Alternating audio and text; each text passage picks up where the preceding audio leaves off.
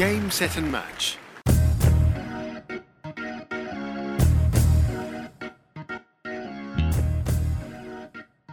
Hola amigos y seguidores, soy Saúl Gómez y estamos de vuelta. Bienvenidos una vez más a Tenis Leader en este, nuestro tercer episodio, con el podcast que viene a ganarse un lugar en el gusto de los aficionados de este deporte.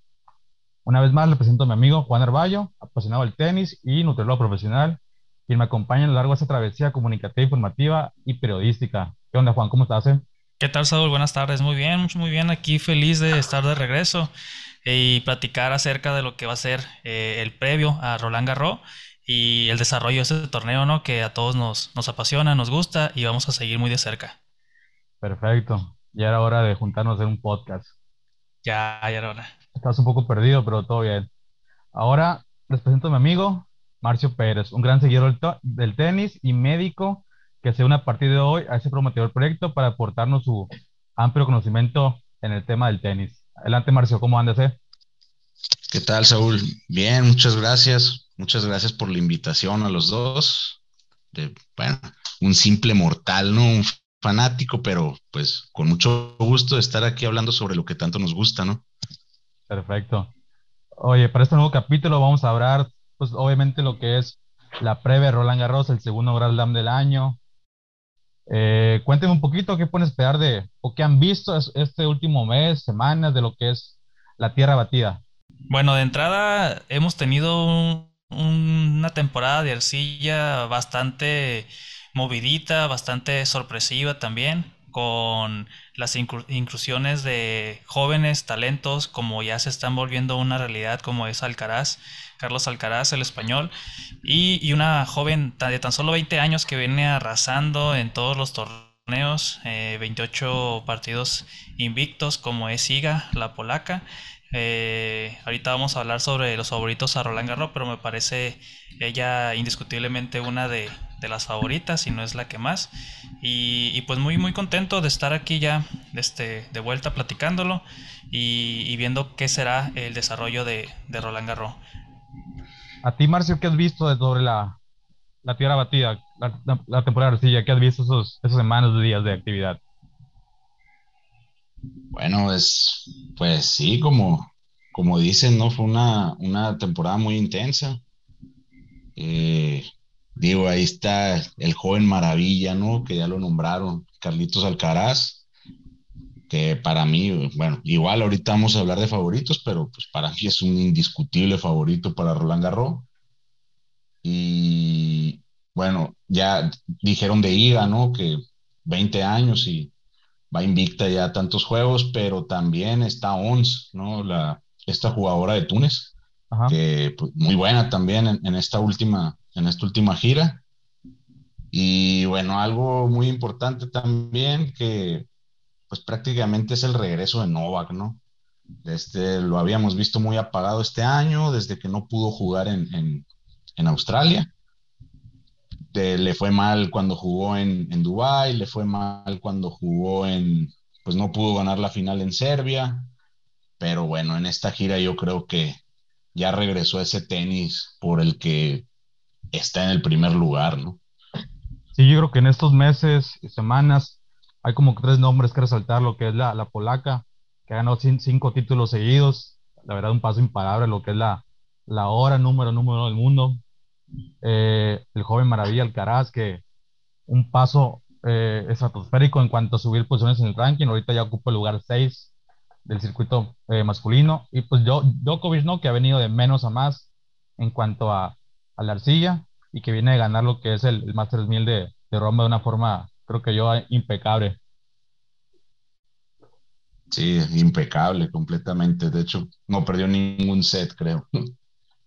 Sí, la verdad me tocó ver lo que fue el, creo que el mejor partido que le he visto en cierto tiempo ha sido el de, Casper Ruth, que Casper Ruth, la verdad, el noruego no es, no es cosa fácil en arcilla, que es un, un buen referente en esa, en esa superficie, pero la verdad, el serbio le, le pasó por encima al, joven, joven noruego. Y ese juego significó su victoria número 1000 en el circuito profesional. Cabe resaltar.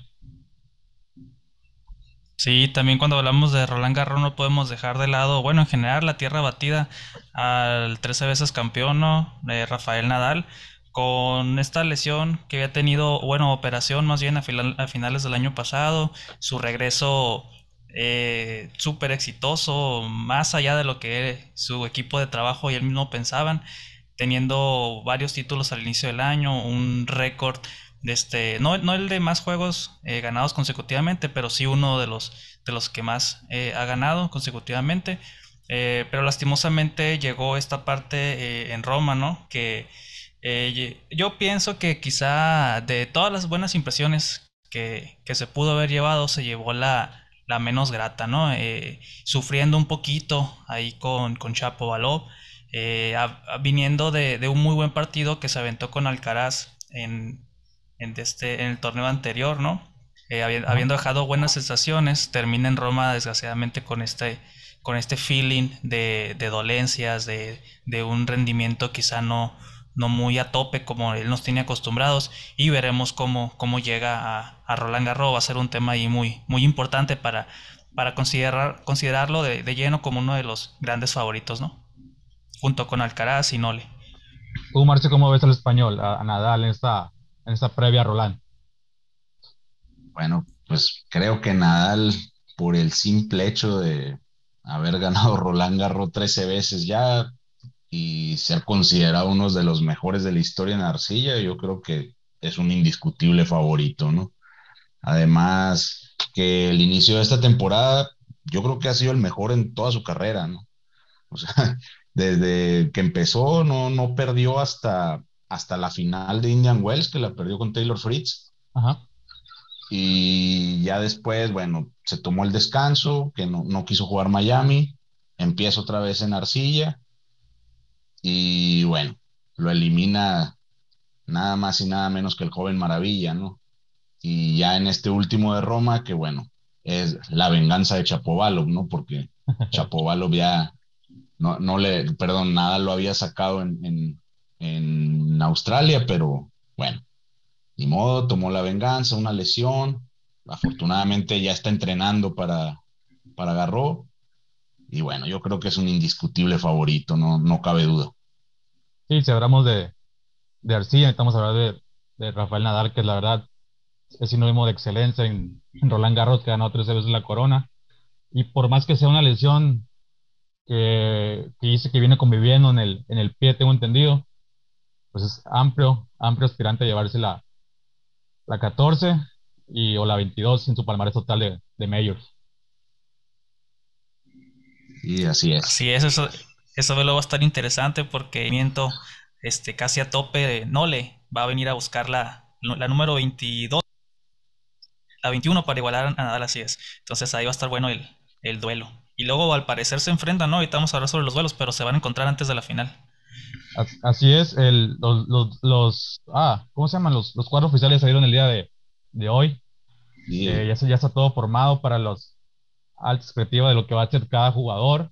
Eh, la verdad, pues se pinta interesante a partir de lo que va a ser la segunda semana. En este caso, la parte alta del cuadro incluye a Rafael Nadal, Novak Djokovic y Carlos Alcaraz, que en el caso podrán verse las caras el serbio y el español, el, veterano español en cuartos de final, lo que sería una reedición de lo que fue la semifinal el año pasado, donde ganó Nolan en, cuatro sets, ¿no? ¿Cómo ven ese, ese posible duelo? No, pues yo creo que ese duelo es pues el más esperado, ¿no? Porque incluso fue un duelo que prácticamente se debió haber sido en, Australia. Entonces yo creo que probablemente va a ser el juego más esperado del año hasta ahora. Sí, así es, de verdad. Y el que resulte vencedor, pues no, no la va a tener nada fácil. Se toparía, en caso que la lógica se ponga en el deporte, al Alcaraz, que viene a, que viene a derrotarlos a ambos en, el Masters 1000 de, Madrid. Sí, no, y bueno, Alcaraz sobre todo hay que recordar, ¿no? Que incluso Novak ya lo dijo, que el mejor jugador del mundo en la actualidad es, Carlos Alcaraz. Y él lo dijo, o sea, simplemente hay que ver números. Carlos, Carlos Alcaraz es el mejor del circuito en la actualidad, con lo que pues probablemente yo sí estoy de acuerdo, ¿no? El, el chavo este ha ganado es parece invencible a la hora que estás jugando. le tiran una pelota, es imposible que no la alcance, tiene una, un despegue increíble a la hora de correr, un sprint, ahora sí que increíble, ¿no? Siempre alcanza todo, siempre devuelve todo. Entonces, igual yo creo que es un indiscutible favorito, sobre todo por ser la nueva sensación. Pero bueno, también hay que recordar que Novak, creo que el tenis de Novak venía de menos desde el año pasado, desde las semifinales de las Olimpiadas, que venía menos. Cuando lo vimos en US Open, Novak ya no venía jugando como jugó los primeros tres Grand Slams del año. Y bueno, justamente cuando lo eliminó Alcaraz en, en, en Madrid, Novak dijo, este es el mejor tenis que he jugado en el año. O sea, por primera vez jugué, puedo decir que jugué el mejor tenis del año. Y bueno, ya en este último máster de, Roma, ahora sí que yo creo que por fin regresó Novak a, ese, pues a ese nivel que vimos el año pasado cuando ganó Australia, agarró y, Wimbledon. Sí, así es, la verdad que el serbio eh, no, no, termina de sorprenderme a mí en cuanto a, a, su calidad tenística. Tú, Juan, ¿cómo, cómo ves este panorama? El panorama lo veo en general muy, muy emocionante, muy... Creo que va a haber sorpresas, sinceramente. Creo que algunos de los favoritos se pueden ir antes de cuartos. Eh, por ahí, bueno, a Medvedev nunca se le ha dado bien la arcilla. Él ha comentado que no es de las superficies de su agrado. Normalmente se va muy temprano. Eh, me parece que el año pasado fue la temporada más exitosa para él, llegando creo a cuartos de final. Anteriormente se había ido siempre en primera ronda. Creo que él sería uno de los, de los señalados ¿no? a irse temprano en, este, en este Gran Slam. Eh, por ahí me, llama mucho la atención, es uno de mis tenistas favoritos, pero no muy, muy sonado últimamente como es Stampa Brinca, eh, el suizo que viene recuperándose de una lesión larga, larga una operación y esta lesión larga que, que, que, lo ha venido alejando de las canchas, pero últimamente ha tenido una recuperación muy buena en donde ha estado entrenando con, con Djokovic, el cual mencionó que le sorprendió gratamente el nivel que, que le vio a Babrinka. También entrenó con, con, Nadal últimamente en estas últimas semanas. Entonces me parece que, que él puede ser uno de los de los posibles caballos negros, ¿no? Por así decirlo. Y, y me daría mucho gusto que, que, al menos se metiera ahí a los cuartos o semis de, del torneo. Sí, creo el que ya ganador, ¿no? Anteriormente en el 2015. Ya ha ganado un par de veces el, el, el, suizo, el suizo allá en, en, la tierra parisina, tengo entendido. Sí, en 2015 le ganó a Novak Djokovic.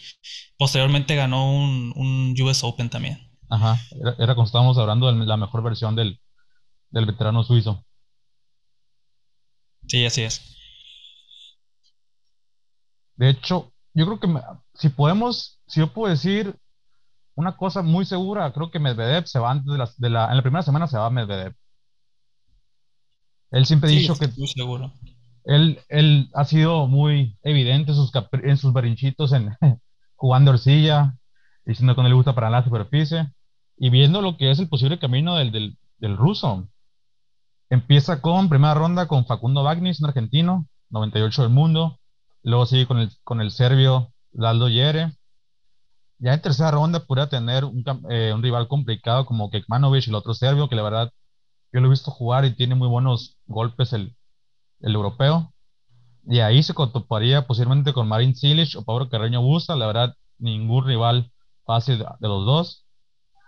Y en cuartos, nada menos que André Rublev o Yannick Sinner, jugadores que le salen a la superficie de la arcilla.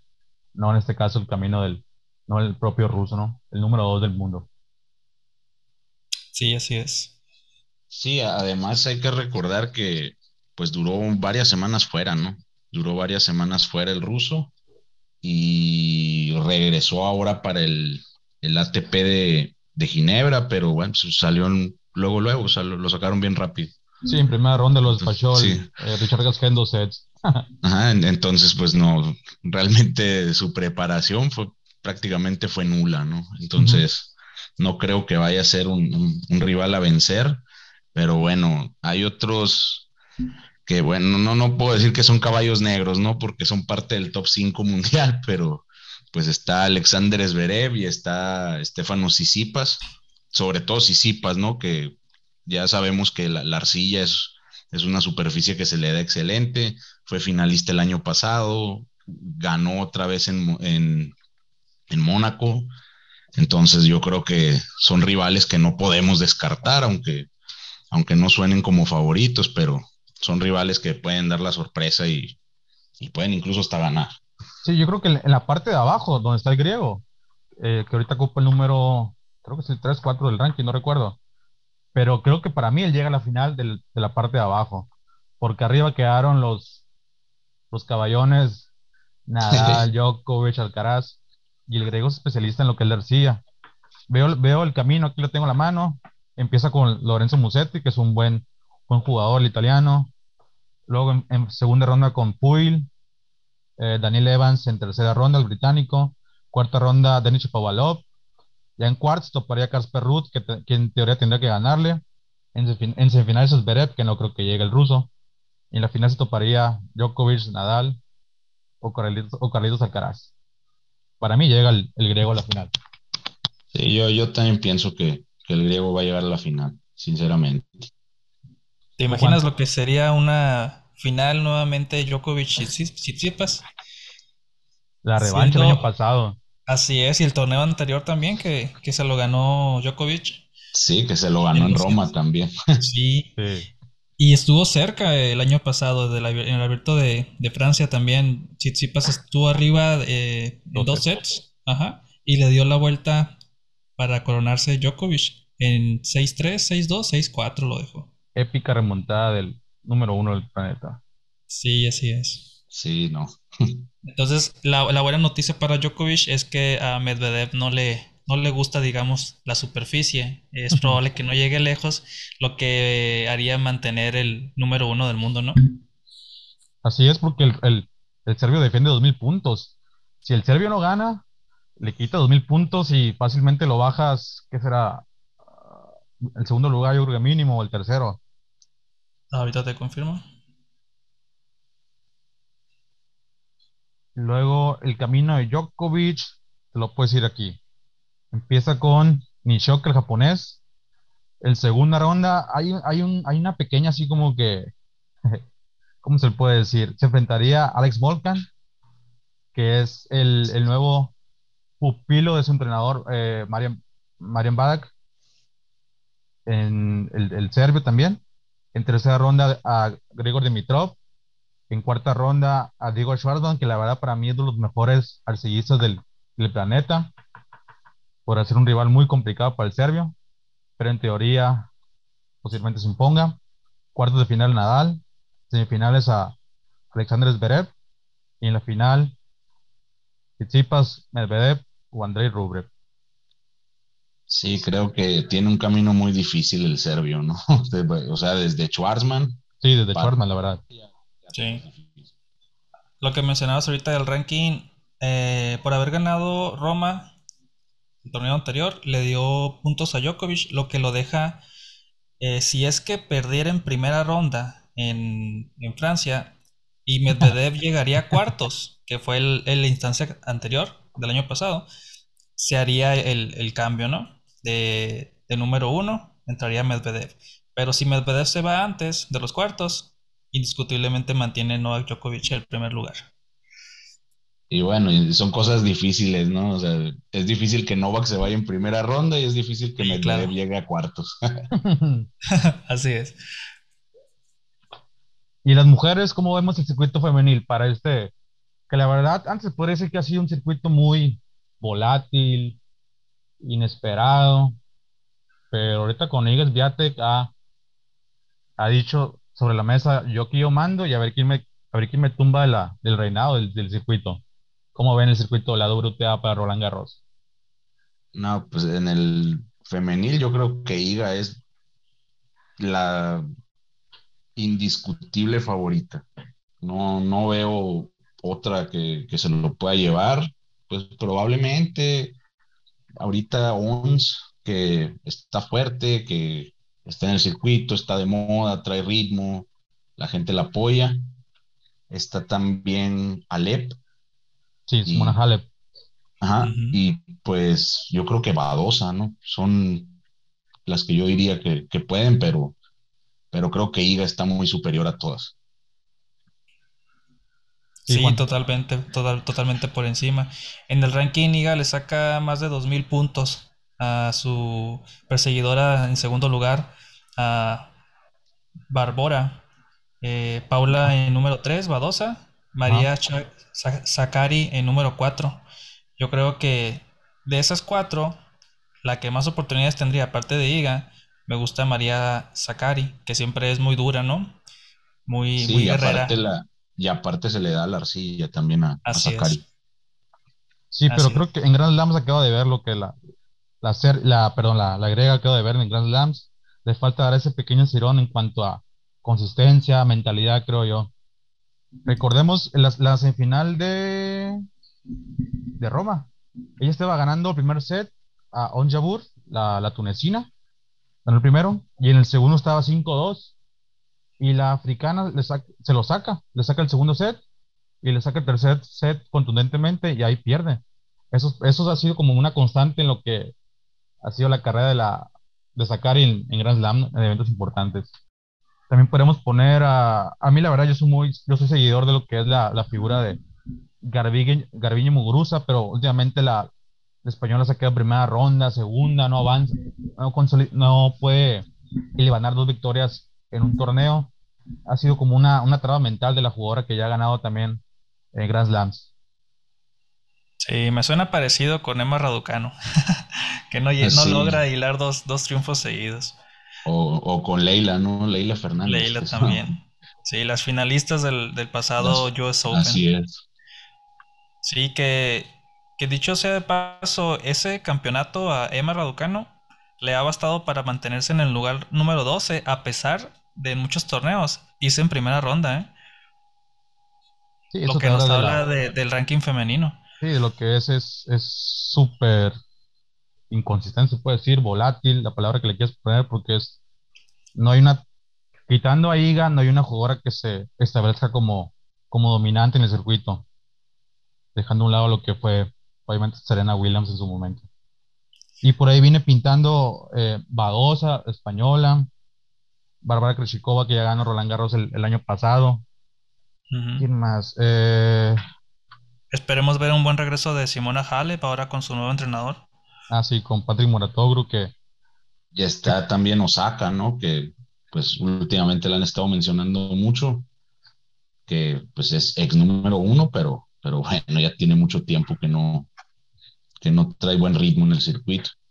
Sí, Osaka con, con sus problemas de ansiedad, depresión, mentales más que nada, no ha podido retomar el nivel que le hemos visto, que para mí, a mi juicio, ella tendría que ser la dominante del, del, circuito femenil, viendo sus características físico-atléticas, ¿no? Obviamente no estamos tocando el tema mental. Pero tiene un, tiene un duelo complicado en primera ronda porque empieza con la estadounidense Amanda Anisimova y la verdad se ve complicado, creo yo, el, el, el panorama para la, la, japonesa. Y de ahí el camino va a ser mucho más complicado para ella. Ahí, ahí Saúl, que tienes el cuadro de, del femenil, ¿cuál sería el camino de Iga? Camino de Iga. Ahí te digo, ¿eh? Iga, en su lado está Simona Halep, Jessica Pegula, la estadounidense, y Katerina Alexandrova, la rusa. Paula Badosa toparía en cuartos. Daniel Collins también está en su lado. Y también se podría topar a, la bielorrusa Arina Zabalenka. Mira. Un lado, complicado de la, Sí, está, Está, está fuerte. ¿eh? Sí, tres juegazos a ver ahí. Y en la otra parte está Onjabur, como la número sembrada número 6. Bárbara Kreshikova número 2. Mm, ah, la, la, la, de Estonia, Anet Contavit, que la verdad han tenido un paso efervescente en el circuito femenil, ahorita sembrada número 5, juega muy bien la, la, esta jugadora, María Zacari número 4. De Estonia, ¿no? Sí.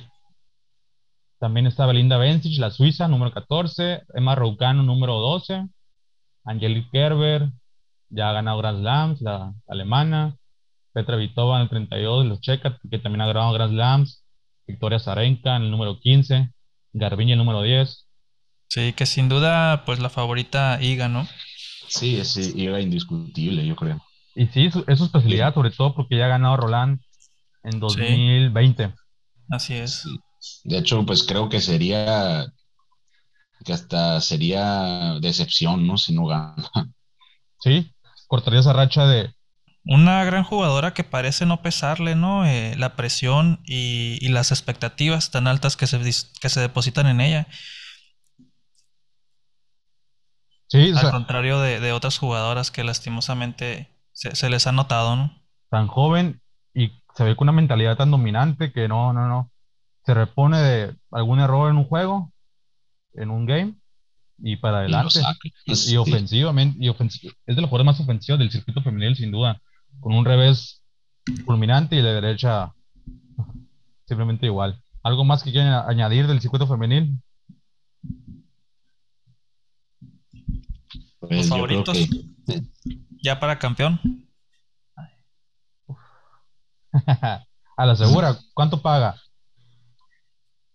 No, no sabría decirte. A ver, déjame checar. No, debe estar menos mil, yo creo. ¿no? sí, debe estar Debe estar en. Sin checar lo que dice el casino. Menos 150 o más 100. Y se me hace que me estoy arriesgando. Fíjense, tenemos en las apuestas a favorita a la indiscutible no IGA como primer lugar. Todavía está pagando menos 112. Ya lo encontré. Casi el doble te paga. Así es, ajá. Todavía es la única que paga negativo, ¿no? La segunda, Simona Halep, ya con más 850. Paga bien, paga bastante bien. En tercer lugar, Paula Badosa, 1200, mucho mejor. Y ya luego le siguen Ons y María Zakari con 1400 y 1800 cada una. De casualidad, ahí Juan, ¿cómo está Garbiñe y Naomi Osaka? Osaka aparece hasta el 3, 4, 5, 6, 7, 8, hasta el número 9. En la novena ah. posición, más 2800 ah, paga. Sí, 2800 paga. Muguruza está en el lugar número 14 con más 3300. Ah. Así los momios. Ok. no, lo, sorpresivo, lo sorpresivo es que también aparece Serena Williams. No. No puede ser eso. Pero bueno. Oye, fíjate que me encontré los, cuartos de final proyectados según el mejor ranking del, de la WTA. Y Igas Viatek se enfrentaría a Carolina Pliskova, la checa en cuartos. En esa misma parte de arriba estaría Paula Badosa contra Ina Zabalenka, que la verdad sería un buen, un buen duelo las compañeras, las compañeras de dobles. Luego la parte de abajo destacan Om Jabur contra María Zakari en cuartos de final y Anet Kontavit, la Estonia, contra eh, Bárbara Kreshikova. Y puedo ver en, en este caso una, una final Sviate contra Om Jabur, una reedición de lo que fue el Masters 1000 de, de Roma.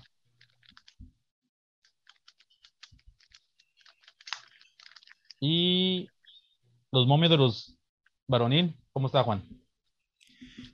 En este tenemos también sorpresas, lo que comentamos al inicio, la sorpresa del varonil que podría darla Carlitos Alcaraz aparece como número 2 ya, por encima de, de uno de los múltiples ganadores, así es, de Gran Slam. Número uno tenemos Novak Djokovic con más 185, el que, que, el que paga más poquito. Segundo lugar, como mencionábamos, Carlos Alcaraz, más 200. Rafa Nadal en tercer lugar, más 300. Seguido de Stefano Tsitsipas, 450. Y en quinto lugar, Casper Ruth con más 1800. Seguido del principito y favorito de Saúl, Alexander Zverev, más 2000. Mi favorito, pero en cancha de burra, en arcilla, yo sé que queda de ver el alemán. Sí, no, no se le ha dado últimamente. Bueno, a lo largo de su carrera. Pero estaría bien meterle unos 500 pesos a Noble, a ver si es fructífero esa combinación. A ver si, la saca, ¿no? Sí. no, mejor a Carlitos. Carlitos también. O así Tsitsipas, ¿no? Como caballo negro. Tsitsipas a la final. De eso estoy seguro, creo yo. A ver si no lo salamos de nuevo. Debería de haber una apuesta, ¿no? De que nomás llegue a la final y que con eso te pagues Tsitsipas. Sí, ¿no? podría ser. Y como caballo negro, ¿a quién verían ustedes? obviamente, para mí, no sé cómo le van ustedes, pero yo, para mí hay cuatro candidatos. De ahí no sale el título de Rolano, eh, Nole, eh, Nadal, Alcaraz y Tsitsipas. Pero ilusionándonos un poco, ¿cómo ven un posible caballo negro? Fuera de esos cuatro, alguien puede llegar a semis, incluso final, en un caso así súper hipotético eh, y extraordinario. Pues yo creo que podría ser Casper Ruth, ¿no? Casper Ruth lo pondría y yo creo que también pondría pues incluso es Okay. ¿Tú, Juan? Fíjate que para la pregunta de quién ganaría, sinceramente no veo ninguno fuera de esos que mencionaste como los candidatos principales, Saúl. Y todavía hay un dato más impactante que de los últimos 24, me parece, campeones de Grand Slam, siempre han estado entre los mismos tres, a excepción de Medvedev, que ganó el, US Open el, pasado. Sí, ajá, así es. El US Open a la final a, Djokovic. Entonces es un dato bastante, bastante impactante.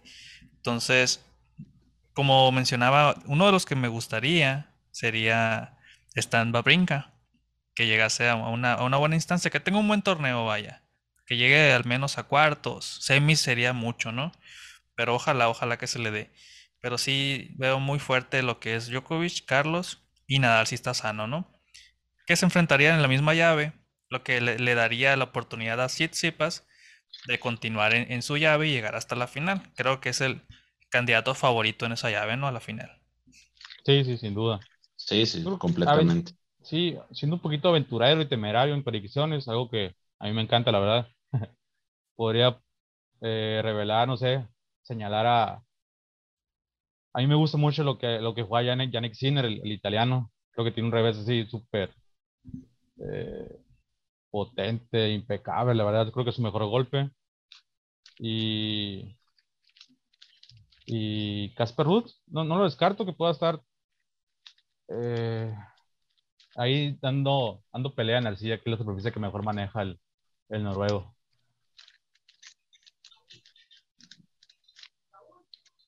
Sí, de hecho, pues Casper Ruth tuvo un, tuvo un muy buen torneo ahora en Roma, ¿no? De hecho, cuando estaba viendo el juego de Casper Ruth contra, contra Nova, que era lo que decían los comentaristas, o sea, no, es que el noruego está jugando muy bien. El problema es que está jugando contra Novak. O sea, el, el, noruego traía un buen juego, pero Novak no se estaba equivocando en absolutamente nada y bueno, no, no pudo el noruego a pesar de dar un, de que dio un buen juego. Sí, el noruego es jugador muy completo, la verdad, ese juego de detalle se puede decir que ninguna pelota se quedó corta, todo manejaba a profundidad, pero pues el, serbio defendiendo en revés es, es perfección pura. si lo quieres atacar por ahí, no es, necesitas atacarlo por la derecha, la verdad, a Djokovic. Y creo que para cerrar este tercer episodio, eh, ¿cuál es el ganador para cada quien? Hay que aventurarnos un poco. Un ganador de ambas ramas, a ver. Si quieres empezar tú, Marcio. Bueno, pues eh, empiezo por el de las mujeres. Eh, yo creo que Iga, Iga, yo creo que es lo que le, es el tipo de jugadora que faltaba en el circuito de las mujeres. O sea, alguien que sea constante, que sea regular, que esté ganando, sí, cosa que pues pocas veces se ve en el circuito femenil, ¿no? Ya vemos, por ejemplo, Raducanu, que después de haber ganado el US Open, difícilmente puede hilar dos victorias. Entonces, Iga yo creo que es lo que es el, es justamente esto, pues lo que faltaba. y ojalá siga así, porque si Iga sigue así, pues esto va a ser muy bueno para el circuito femenil, porque yo creo que muchas se van a obligar a, tratar de hacer lo mismo que Iga. Eh, y en el de los hombres, bueno, yo me voy por Novak. Me voy por Novak por el hecho de que, pues como les estaba diciendo anteriormente, ¿no? Yo creo que el tenis de Novak, desde las semifinales de Olimpiadas el año pasado, eh, se, se vino abajo, se vino abajo por completo. Incluso su entrenador dijo que él que él no quería que no va a jugar Olimpiadas porque ya estaba muy cansado, traía un calendario muy apretado. Entonces, justamente de las Olimpiadas fue cuando empezó a fallar. En US Open, a pesar de que lo vimos llegar a la final, realmente no jugó el mismo tenis que, que venía manejando durante el año.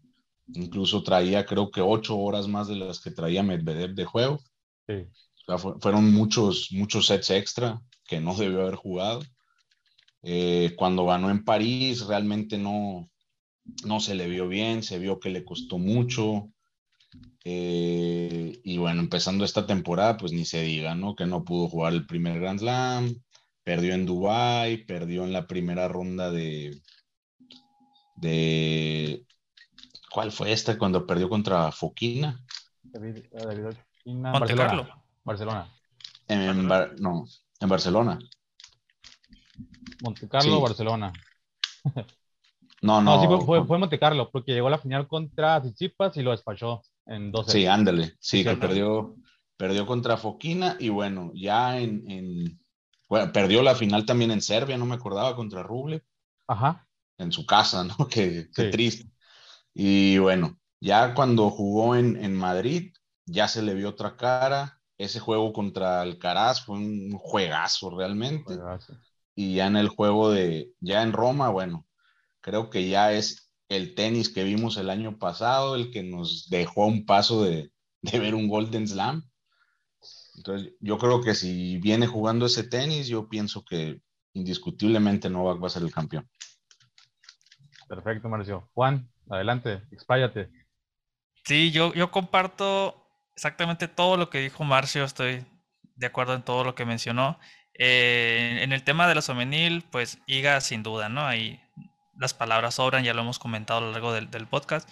Eh, en el tema del masculino eh, o de la rama varonil, sí tenemos a, tres grandes, digamos, contendientes, donde yo pondría, para, para no alargarme mucho, favorito mío mío, a, Carlos Alcaraz. Y me explico por qué comparto todo lo que decía Marcio. Porque Novak lleva una gran recuperación y, vaya que, me impresionó la recuperación tan rápida de fondo físico que tuvo. Porque sinceramente al inicio de, estos torneos, cuando, cuando, cuando comenzó a jugar este año, se le notaba que, le costó, sobre todo contra, contra el, chico en Monte Carlo. Eh, eh, no tenía fondo físico, eso era lo que lo estaba matando. No llegaba, no se acomodaba igual al revés, no llegaba las pelotas igual, le faltaba el aire para sacar, se le notaba en la cara. Entonces, poco a poco, o yo diría muy rápidamente, agarró ese fondo físico, ¿no? Que lo llevó a, estas dos finales, tres finales, vaya, y a ganar la, pasada en, Roma.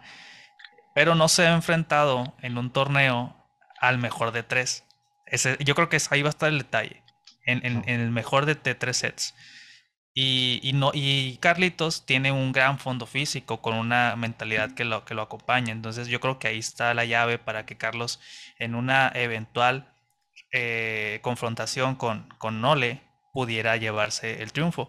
Esto sí es que, ambos llegan a, semifinales, ¿no? Y se llegan a enfrentar, que sería ahí la instancia, no si mal no, no recuerdo el cuadro. A, a, esperas de ver cómo llega Nadal, pero como te comento, sí mi favorito sería Carlos Alcaraz.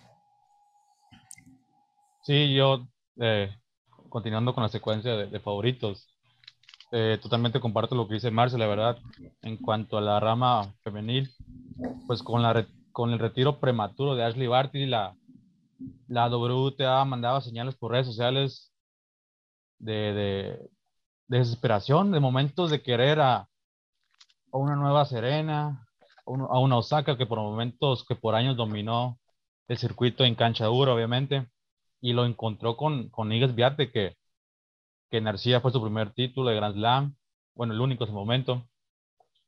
Eh, y ahorita en cancha dura abate rivales como, como si fuera experimental el circuito.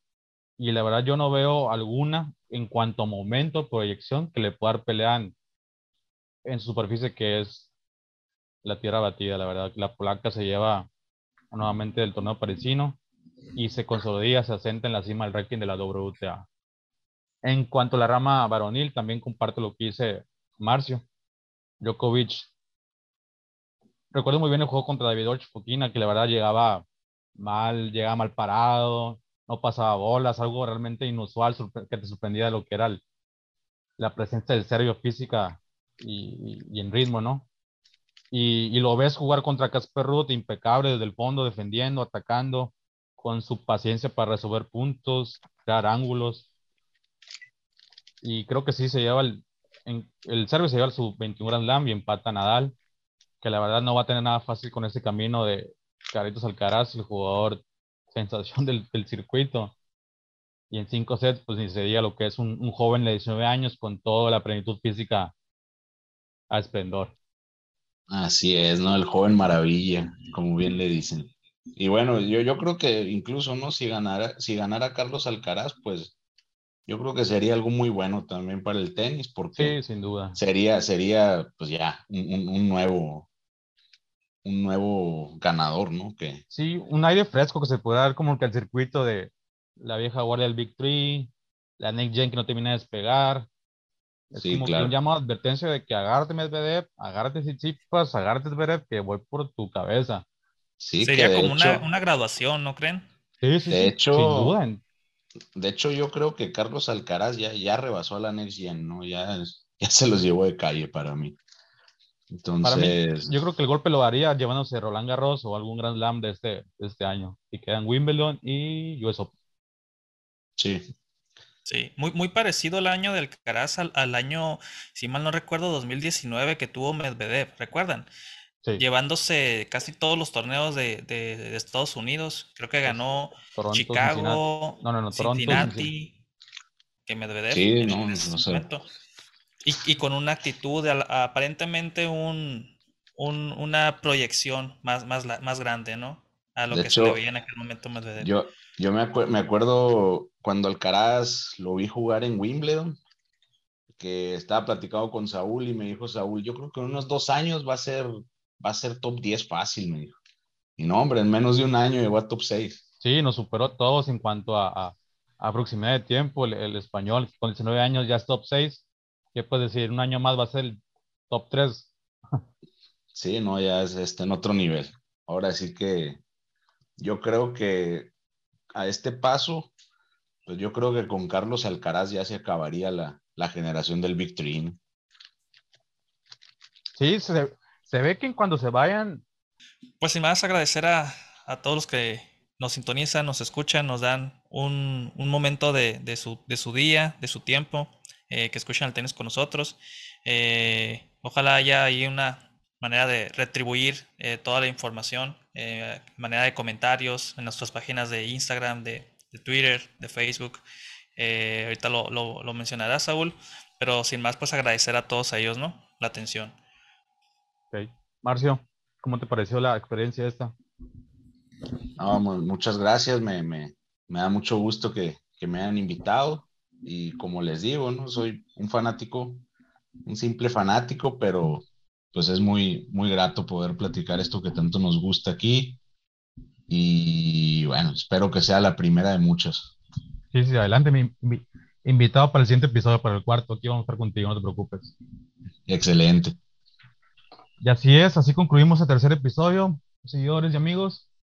Eh, recuerden escucharnos en la plataforma de, audio streaming de su preferencia, lo que ustedes gusten.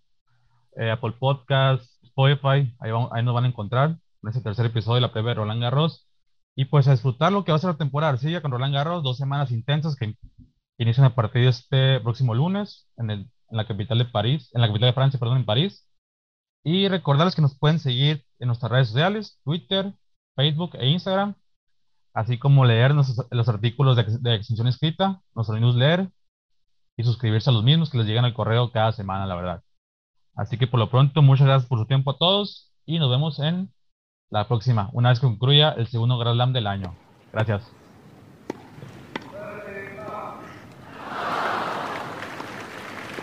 Game, set and match.